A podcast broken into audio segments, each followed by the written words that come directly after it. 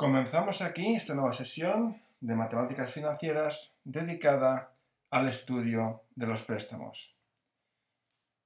En primer lugar, queremos realizar un esquema genérico de lo que veremos en esta sesión y en las próximas.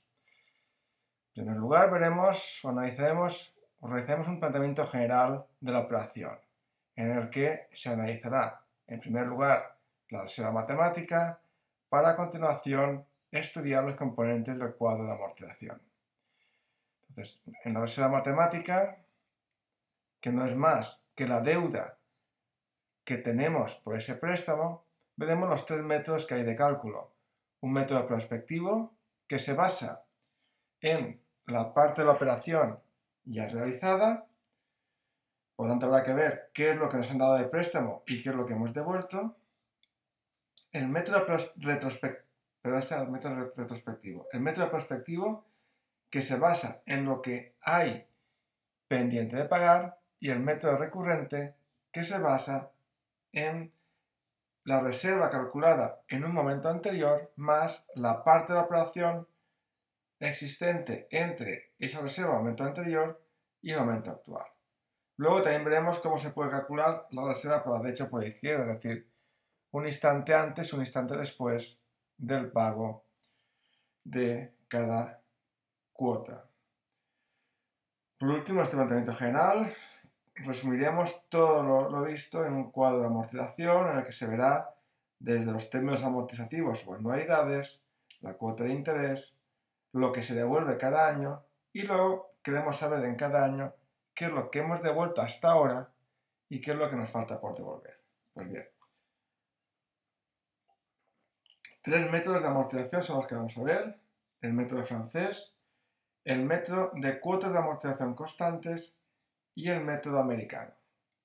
Método francés que se basa en la idea de que todos los años tenemos que pagar lo mismo. Y el método de cuotas de amortización constantes que se basa en la idea de que todos los años tengo que devolver lo mismo. Parece que sea lo mismo, pero son cosas distintas. Una cosa es la cantidad que yo tengo que pagar eso es el método francés. Y lo que yo tengo que pagar incluye intereses y devolución de principal. Y otra cosa lo que yo devuelvo cada año. Y lo que yo devuelvo cada año es exclusivamente principal. Por último, el método americano, que es el que se utiliza, por ejemplo, en, los, en las obligaciones y bonos, y que se basa en la idea de que yo solo pago intereses y al final devuelvo todo el principal. Claro, esta es una operación un tanto arriesgada cuando los nominales son muy altos, por el tema de que una empresa o un particular puede ser capaz de devolver los intereses, pero sin embargo no ser capaz de devolver el principal. Y ese es uno de los problemas que tenemos cuando compramos obligaciones.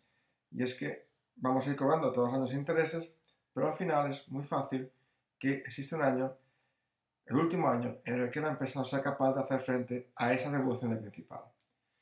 Para concluir, estudiaremos también el TAE y el TAE que nos préstamos, es decir, el TAE, que es el beneficio que obtiene el banco, y el TAE, el coste para el cliente. Bien, esos son mis objetivos del tema, es lo que os acabo de contar. Vamos a estudiar el método de cuota de amortización constantes, el de anualidades constantes el método americano. Y las medidas de coste, pues el TAE, tasa anual efectiva para el banco, y TAE, tasa anual efectiva para el cliente. Bien, este sería el planteamiento general de la operación. Una operación de préstamo en la que se solicita un préstamo por importe de C sub 0, y así no menos para diferenciarla de todas las anualidades, porque indica con este signo simplemente es que tiene sentido contrario a todo esto de aquí. ¿eh? Por tanto, es un pago para el banco, es un cobro para nosotros. Bien, este pago del banco, este cobro para nosotros, en el momento cero, habrá que devolverlo con una serie de anualidades o de términos amortizativos y que hemos denominado a sub 1, a sub 2, a sub s, a sub s más 1, a sub n más 1 y sub n. En principio hemos supuesto que son distintos, pero, por ejemplo, en el método francés ya veremos que son constantes. Y luego los intereses también he supuesto que son distintos, un tratamiento genérico. Y por último, también aparece aquí el, el término C sub S, que es la reserva. Insisto mucho en la reserva, que no es más que la deuda que tenemos con el banco o que el prestatario tiene con el prestamista. Bien, esta reserva, ¿qué es? Oye, pues es lo que nos falta por pagar debidamente actualizado. O es lo que el banco me ha entregado menos lo que he devuelto. Es otra forma de verlo. Ambos planteamientos tienen que conducir a la misma solución. Por tanto, repito, préstamo, una cuantía inicial que tengo que devolver en una serie de pagos. Analicemos ahora un periodo en particular, el periodo T sub S menos 1, T sub S. En cada uno de estos puntos hay que devolver una anualidad, A sub S menos 1, A sub S. Bien. Y cuando devuelva este término amortizativo, mi reserva será C sub S menos 1. Y cuando devuelva este término amortizativo, mi reserva será A sub S. Pues bien, ¿cómo puedo calcular esta reserva? La puedo calcular a partir de la anterior, con esta fórmula. Oye, simplemente cojo la anterior y la capitalizo un periodo. ¿Ha habido algún pago en este, por de alguna forma, en este año, en este periodo? Solamente este pago de aquí y que se produce al final. Bueno, pues mi deuda será esta reserva capitalizada y le descuento lo que ya he pagado. Si hubiese un pago intermedio, se lo descontaría también, pero capitalizado. Es decir, si este pago, por ejemplo, fuese aquí, pues sería A sub S por 1 más I, por 1 más I elevado a un medio, por ejemplo, si fuese medio, medio año. Bien, ahora procedo a reorganizar los términos. Este A sub S lo paso al primer término y multiplico C sub S menos 1 por 1 y C sub S menos 1 por I sub S. Este segundo producto lo coloco aquí y el primero aquí. Estoy multiplicando y a la vez reorganizando términos. Bueno, os fijáis que este de aquí ha pasado al primer miembro y este pasa al segundo, pero con signo negativo. Por tanto, tenemos que la sub es el I más A sub S, es decir, la anualidad es la cuota de interés más la cuota de amortización. ¿Qué es cuota de interés? Lo que yo pago por intereses. ¿Y qué es cuota de amortización? Lo que yo devuelvo y que denominamos A mayúscula sub S. La cuota de interés la denominamos I sub S, de forma que anualidad es igual a cuota de interés más cuota de amortización.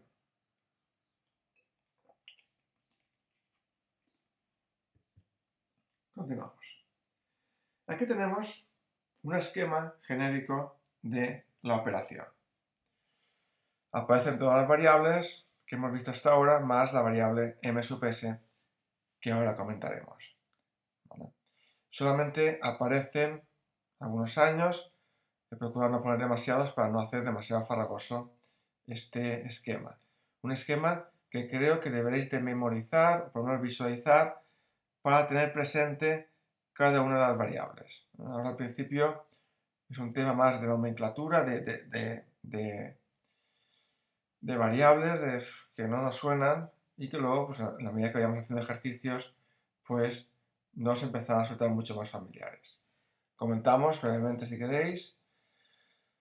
Aquí tenemos el préstamo inicial por importe de C sub 0. En la medida que pasan los días, pasan los meses, la deuda va a ir subiendo. Aquí pues una línea recta, quizás no sea una línea recta, pues fuese una, pues una curva, pero en cualquier caso trato de simplificar únicamente. Por tanto, lo que quiero decir es que mi deuda va a ir creciendo, porque, por ejemplo, en esta fecha de aquí, voy a, devolver, voy a deber C sub 0 más los intereses hasta esa fecha. Y esto, en el periodo T sub 1, voy a deber C sub 0 más los intereses. Pero en T sub 1 pago la primera anualidad. Y esa anualidad está compuesta por, o ¿qué es lo que yo hago? Pues primero pago los intereses que debo. Podemos pagar primero eh, amortización, pero siempre se entiende que lo primero, lo primero que hacemos es pagar intereses. Lo mismo cuando tenemos una deuda que nos ha generado intereses, siempre los primeros pagos van para pagar esos intereses. Bien, pues si pagamos intereses, veremos que la deuda vuelve otra vez a C sub cero y si además destinamos parte a devolver esa deuda, tendríamos que eh, habríamos pagado una anualidad a sub 1, de forma que estaría compuesta por cuota de interés y cuota de principal. Y la deuda, la reserva en el periodo 1, sería C sub 1. Entonces, vemos por una parte que, llegado al momento 1, hemos pagado intereses, hemos devuelto parte del principal y ahora se debe C sub, C sub 1, es decir, una cantidad inferior. Pero, ¿cuán inferior es esta C sub 1 a esta C sub 0? Pues efectivamente, C sub 1 es C sub 0 menos A sub 1. Bien, estamos en el periodo 1, donde la deuda es C sub 1. Y van pasando los meses, y en la medida que nos aproximamos a T sub 2, la deuda va a ir creciendo. Y bueno, aquí he puesto que coincida con C sub 0, no necesariamente. Normalmente se puede quedar un poco más abajo, un poco más arriba, en función de lo que hayamos pagado. Bueno, en cualquier caso. Pasa otro periodo y la deuda vuelve a ser C sub 1. C sub, bueno, vuelve a aparecer esta deuda aquí, que repito, no tiene por qué coincidir con C sub 0.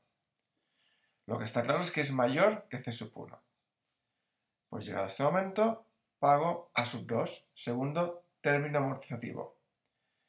¿Y por qué está compuesto? Está compuesto por una cuota de interés y una cuota de amortización. La cuota de interés es el I sub 2, la cantidad que yo destino a devolver o a pagar los intereses generados en el último periodo, y otra cantidad a devolver parte del principal, porque mi objetivo es que este principal caiga hasta cero.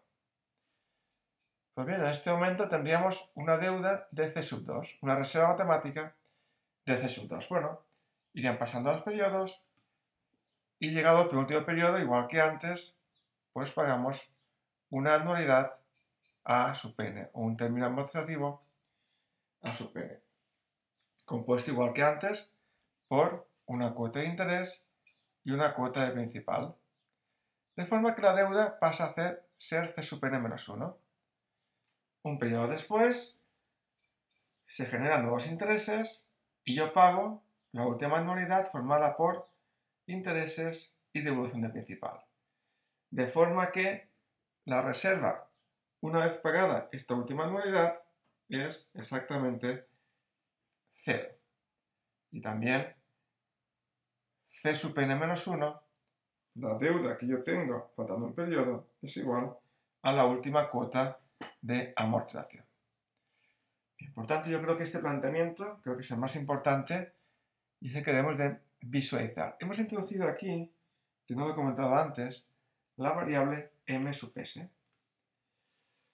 m ¿qué es? Es la cantidad que yo ya he devuelto. Por ejemplo, en el periodo 2, yo he devuelto a sub 1 más a sub 2. Por tanto, me queda por devolver C sub 2. Bueno, si el préstamo inicial era C sub 0, si yo devuelto M2, es decir, esto más esto, me queda por devolver C sub 2, de forma que la suma de M2 y de C2 sea igual a C sub 0. Por tanto, el préstamo inicial siempre es igual a lo que he devuelto más lo que me falta por devolver.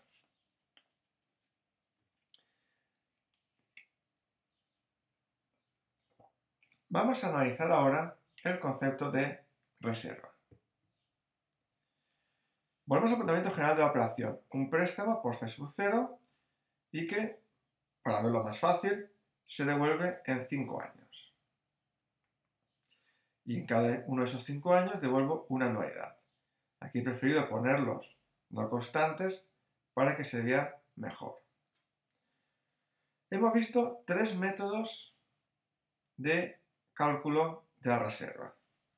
Tres métodos que realmente pueden ser dos. Método prospectivo y método retrospectivo. El método prospectivo se basa en ver lo que debemos, en ver qué es lo que nos falta por pagar. Pues en el periodo 3 nos falta por pagar a sub 4 y a sub 5. Esa sería la deuda, esa sería la reserva. Pero la suma aritmética, hombre. Cuando hablamos de matemáticas financieras, siempre que hablemos de sumas, nos estamos refiriendo a suma financiera. Es decir, todas estas cantidades actualizadas un periodo. De forma que la reserva en 3 sea término a sub 4, descontado un periodo, más el término 5, descontado o actualizado dos periodos. Es decir, lo que nos falta por pagar debidamente actualizado. Por otra parte, por el método retrospectivo, habría que ver qué es lo que hemos pagado, qué es lo que nos ha pagado el banco y qué es lo que hemos devuelto. La diferencia entre ambas será la reserva.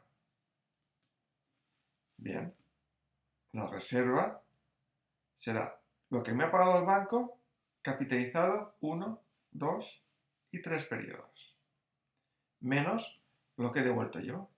A sub 1, capitalizado 2 periodos, 1 y 2, y menos a sub 2, capitalizado un periodo, y menos a sub 3, pues sí, porque calculo la reserva una vez pagado a sub 3. Y con esta flecha lo que estoy indicando es que es bueno, justamente después del pago en a sub 3. Estos dos importes deben de dar exactamente igual. No tendría sentido que el banco lo calculase de una forma nosotros de otra y que nos diese resultados distintos. Nos falta por ver un último método que es el método recurrente. El método recurrente se basa en obtener la reserva a partir de la reserva obtenida en un periodo anterior. Por tanto, sí, esto es muy frecuente porque si nosotros pagamos una cuota de préstamo hoy, normal que el banco nos diga, bueno, y después de pagar usted esta anualidad, su deuda es de 20.000 euros. Un año después, pago una nueva anualidad y no hace falta hacer todos los cálculos otra vez, sino que solamente teniendo en cuenta esos 20.000 euros que debía y lo que devuelvo ahora, puedo saber cuál es mi deuda. Pues bien, R2 se ha calculado anteriormente por cualquier método, incluido este. Es decir, bien por lo que falta por pagar o bien por lo que ya se ha pagado y yo he cobrado del banco. Es decir, por cualquiera de los dos métodos anteriores, por ejemplo. La reserva en este instante es la reserva en el periodo anterior, capitalizada un periodo, multiplicada por 1 más i,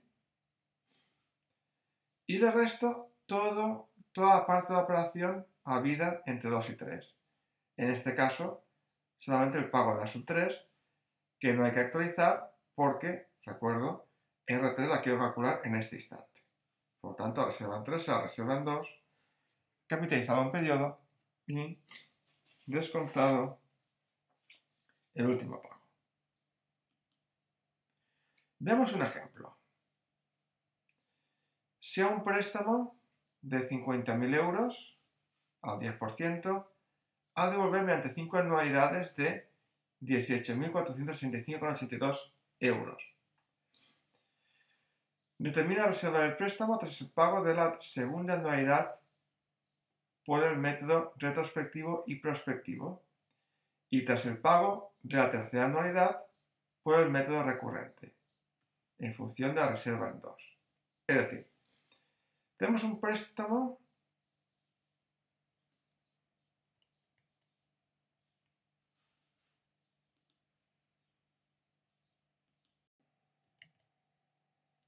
Bien, veamos un ejemplo. Sea un préstamo de 70.000 euros al 10% a devolver mediante 5 anualidades de 18.465 euros cada una.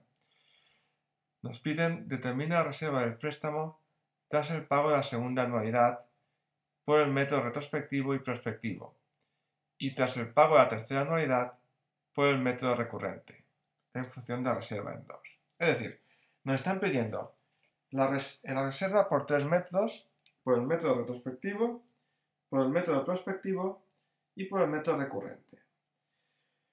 Si el prospectivo, prospeccionar hacia adelante, retrospectivo, retro hacia atrás y recurrente en función de otra anterior. Por tanto, vamos a empezar primero por el método prospectivo. Que con la reserva en función de lo que falta por pagar. Y aquí, ¿qué es lo que tenemos? Pues tenemos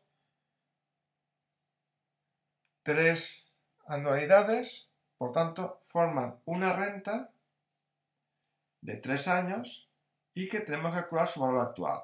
Se podría hacer por otra forma, y es considerando tres años y actualizando cada uno de ellos por separado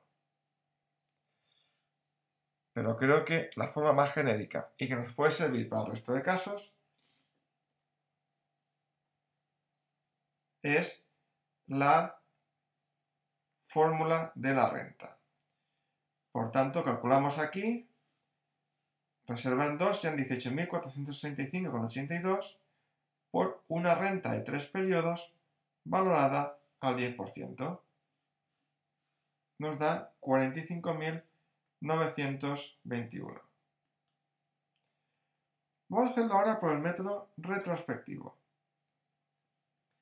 Y tenemos que calcularlo en función de lo que ya hemos pagado, o lo que hemos cobrado, perdón, y de lo que ya hemos pagado. El banco nos ha dado 70.000 euros y yo he devuelto dos pagos de 18.000. Por tanto, Lo que tengo que hacer es valorarlo todo en el momento 2. Llevo estas 70.000 al momento 2. Las capitalizo dos periodos, 1 y 2. Y por otra parte, tengo aquí dos pagos, en este ejemplo, que podrían ser 15 o podrían ser 20 y que tengo que calcular su valor en 2, es decir, cuánto valen en 2. Para ello, calculamos el valor final de una renta es decir, 70.000 por 1,01 elevado a 2, menos 18.465 por el valor actual de una renta, por el valor final de una renta de dos años valorada al 10%. Total, 45.921.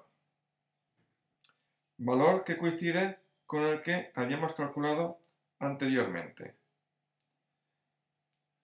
Bien, Procedemos ahora a calcularlo, a calcular la reserva en 3 por el método recurrente. Yo lo que quiero es calcular la reserva en 3, pero en función de la reserva en 2, es decir, la reserva un periodo antes. Hemos calculado la reserva anteriormente por cualquiera de los dos métodos y nos da una reserva de 45.921 euros. Esto hay que capitalizarlo en periodo. Multiplicamos por 1,01 y hay que restarle todo lo que hemos pagado entre ambos periodos. Como solo tenemos un pago, restamos 18.000 euros.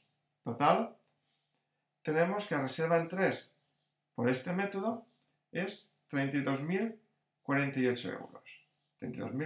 32.048 euros con 12. Bien, de esta forma, con este ejemplo, hemos visto cómo se puede calcular la reserva por cualquiera de los tres métodos. No hay ninguno mejor ni ninguno peor. Todo depende de los datos que tengamos o del método de que estemos utilizando. Habrá veces que resulte más fácil el retrospectivo, otras veces el prospectivo y otras veces el recurrente.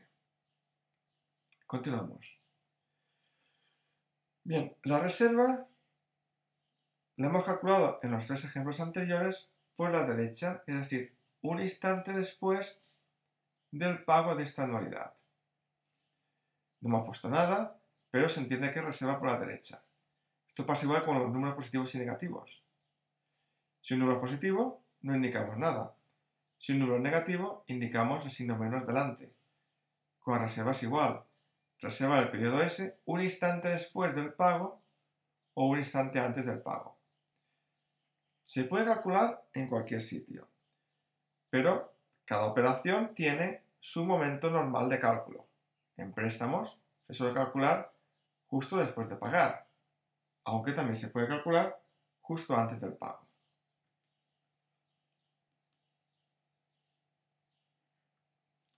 Bien. La reserva o la relación que hay entre las dos es justamente esta anualidad. Es decir, la reserva esta, lo que yo debo después de pagar esto es lo que debía antes, menos lo que he pagado. Aquí siempre tenemos que plantearlos o verlo, como un ejemplo. Si yo debía 18.000 euros y pago 1.000, debo 17. Por tanto, la reserva actual es los 18 de antes menos los 1.000 que he pagado. Veamos un ejemplo. Me piden, aquí tengo lo mismo de antes, me pide obtenga reserva en 3 del ejemplo anterior por la izquierda. La he calculado por la derecha y me da 38.048. Repito, reserva por la derecha es la reserva tras el pago de el importe correspondiente en 3. Pues bien, me preguntan ahora cuál es la reserva antes de ese pago. Pues hombre, si pensamos un poco con lógica, entendemos que si ahora debo 38.000 y lo debo justo después de pagar 18, ¿qué debía antes? Pues debía 38.000 más 18.000. Total, 50.000. Por tanto, la reserva antes es la reserva después más 18.000.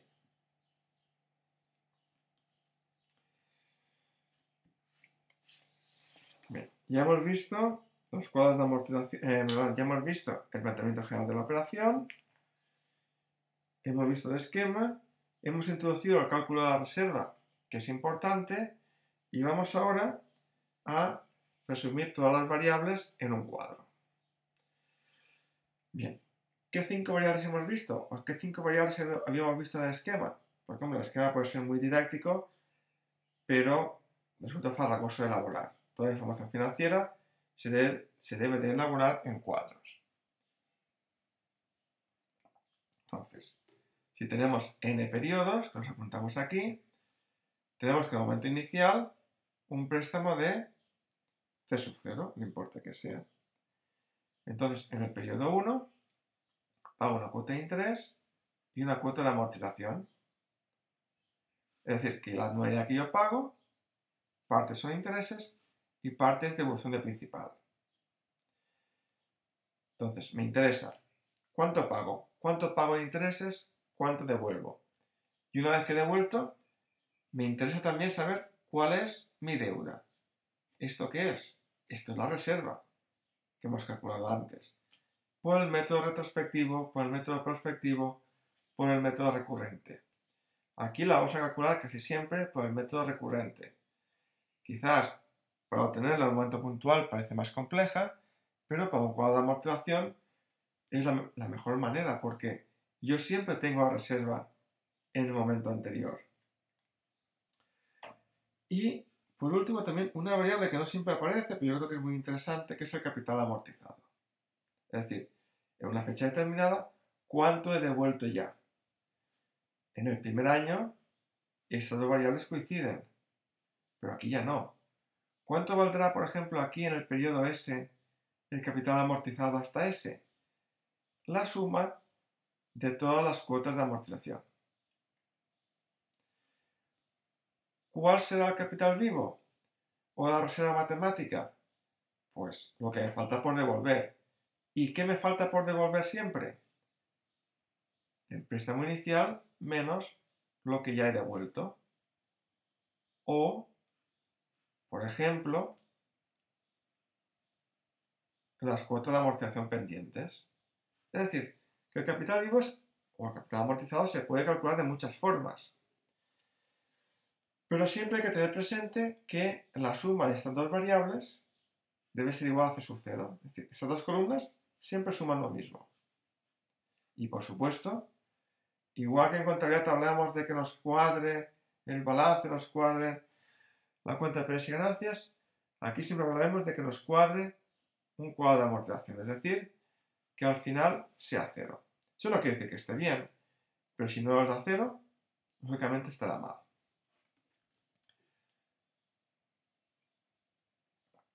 Veamos ahora eh, las principales magnitudes.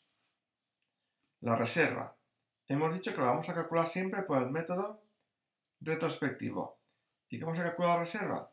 En función de la reserva en el periodo anterior, capitalizado un periodo, y menos lo que devuelvo en este. Método retrospectivo. Periodo anterior por 1 más i, menos lo que pago ahora. Se puede calcular por cualquier forma, pero creo que esta, creo no, afirmo que esta es la más rápida. Cuota de amortización, por ejemplo, puede ser la diferencia entre dos capitales vivos consecutivos. Por ejemplo, esta primera sería C sub 1 menos C sub 0. Perdón, C sub 0 menos C sub 1. Cuota de interés. Puede ser, por ejemplo, esto de aquí, por la I, capital vivo por la I, o diferencia entre el término amortizativo y la cuota de amortización.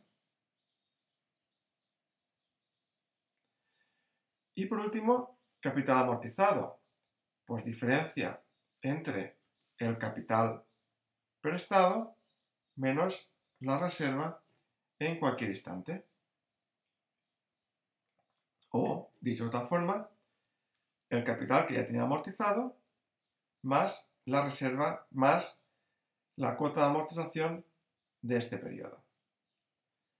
luego veremos que todas las variables se pueden calcular de muchas formas. Y cuando veamos los ejercicios hechos con, la hoja de cálculo, pues veremos la forma más rápida. Yo creo que una vez que tengamos los conceptos más o menos claros y hemos hecho varios ejercicios, pues cada uno al final puede optar por hacer una forma o hacerlo de otra pues oye, todo da lo mismo, pues cada uno pues lo va, a preferir un método a otro en función de, pues, en función de lo aprendido, en función de la forma que le guste trabajar. Veamos un ejemplo. Se concede un préstamo de 75.000 euros que se devuelve en tres anualidades. En cada anualidad se abonarán 25.000 euros en concepto de devolución del préstamo, más los intereses correspondientes al 10%. Confeccione el cuadro de amortización indicando cómo se obtienen todos sus elementos. Quizá todo calculado. Veo cómo se calculan las variables del año 1, las variables del año 2, las del año 3 y aquí el resumen. Ya sabemos, en este cuadro, ya sabemos esta columna de aquí, la columna de amortización. Ahora luego entraremos en los cálculos hechos aquí, pero de forma intuitiva y para andar muy rápido, como yo sé lo que devuelvo cada año, La parte derecha del préstamo es muy fácil de hacer. En el año 0 debí 75.000. ¿Qué devuelvo este año? 25.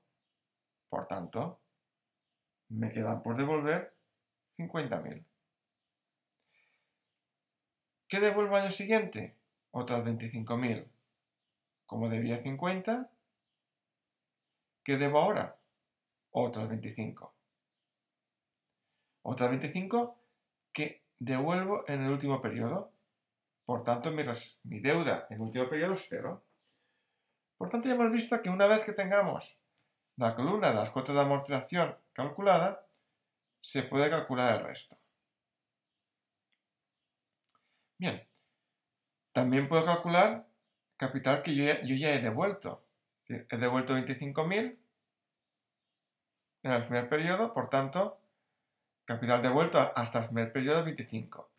Pues se decía que en el primer año estas dos magnitudes coinciden. En el, segundo año había devuelto 25, más la 25 que devuelvo aquí, ya he devuelto 50. Fijaros que siempre estas dos columnas, la columna de capital devuelto y el capital pendiente de devolver, siempre suma lo mismo. Y el último año, bueno, yo, había devuelto 50, devuelvo otras 25.000 y habré devuelto 75.000. La clave de cualquier cuadro de amortización es la obtención de esta columna de aquí, porque fijaros que con esta columna yo automáticamente puedo calcular estas dos de aquí. Vamos a seguir. Vamos a ver cómo se calcularía la columna de los intereses.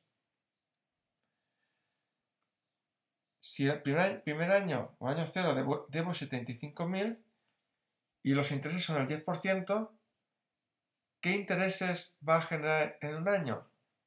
Pues 75.000 por el 10%, 7.500.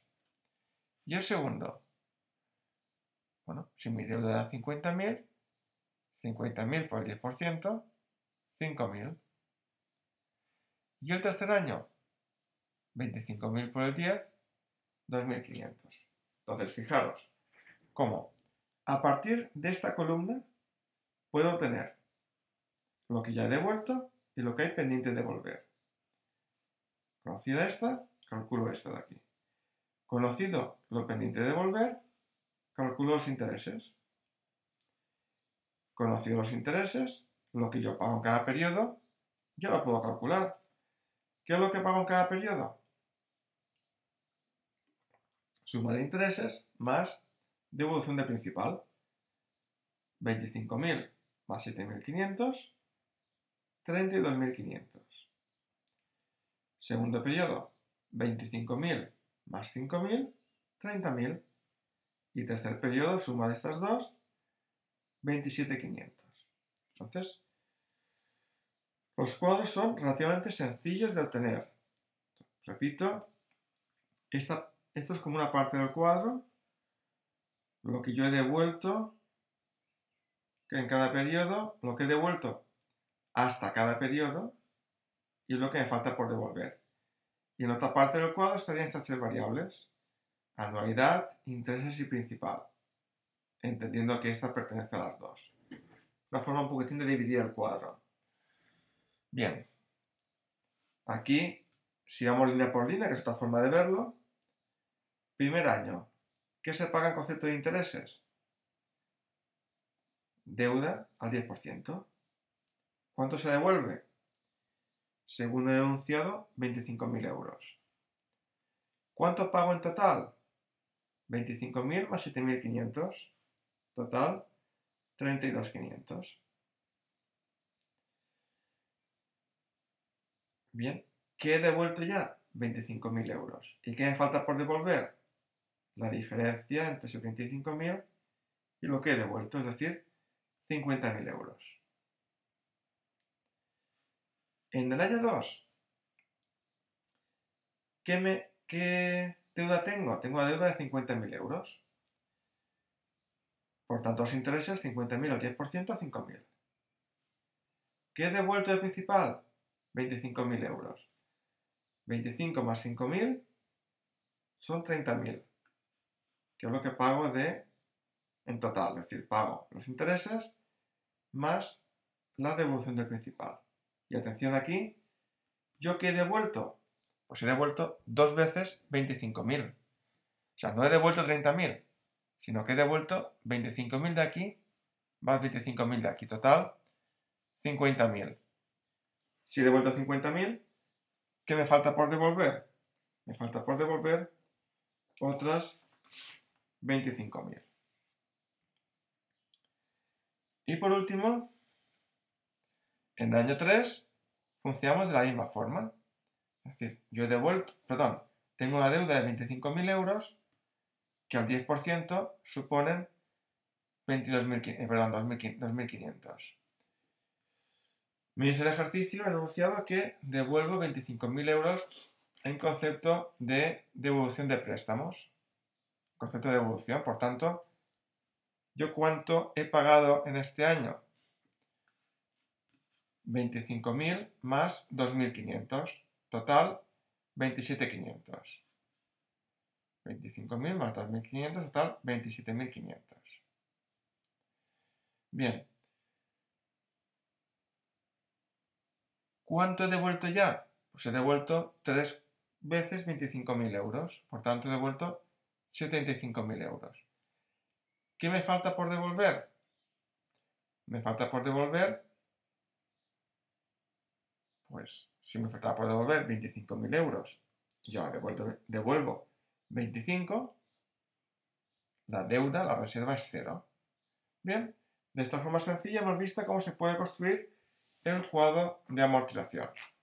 Cuadro de amortización que luego veremos que es el de cuotas de amortización constantes. Vemos cómo va disminuyendo la deuda, cómo va aumentando lo que ya he devuelto, cómo también los intereses disminuyen en la misma proporción, cada año disminuyen 2.500. ¿Cuánto ha disminuido cada año? Pues justamente si yo he pagado aquí 25.000 euros, al año siguiente tendré que pagar intereses de todo menos de esos 25.000 euros, es decir, 2.500 euros menos de intereses. Y como también la anualidad disminuye en la misma cuantía. Por tanto, vemos que son variables que en principio pensábamos que podían ir cada una por un lado, pero que al final todas guardan relación entre sí. Bien, de esta forma acabamos la introducción a amortización. Nos resta por ver en el tema siguiente, o en el apartado siguiente, o en la clase siguiente, los métodos francés, el de cuotas de amortización constantes y el método americano. Y por último cerrar con el TAE y TAEC en los préstamos. Muchísimas gracias.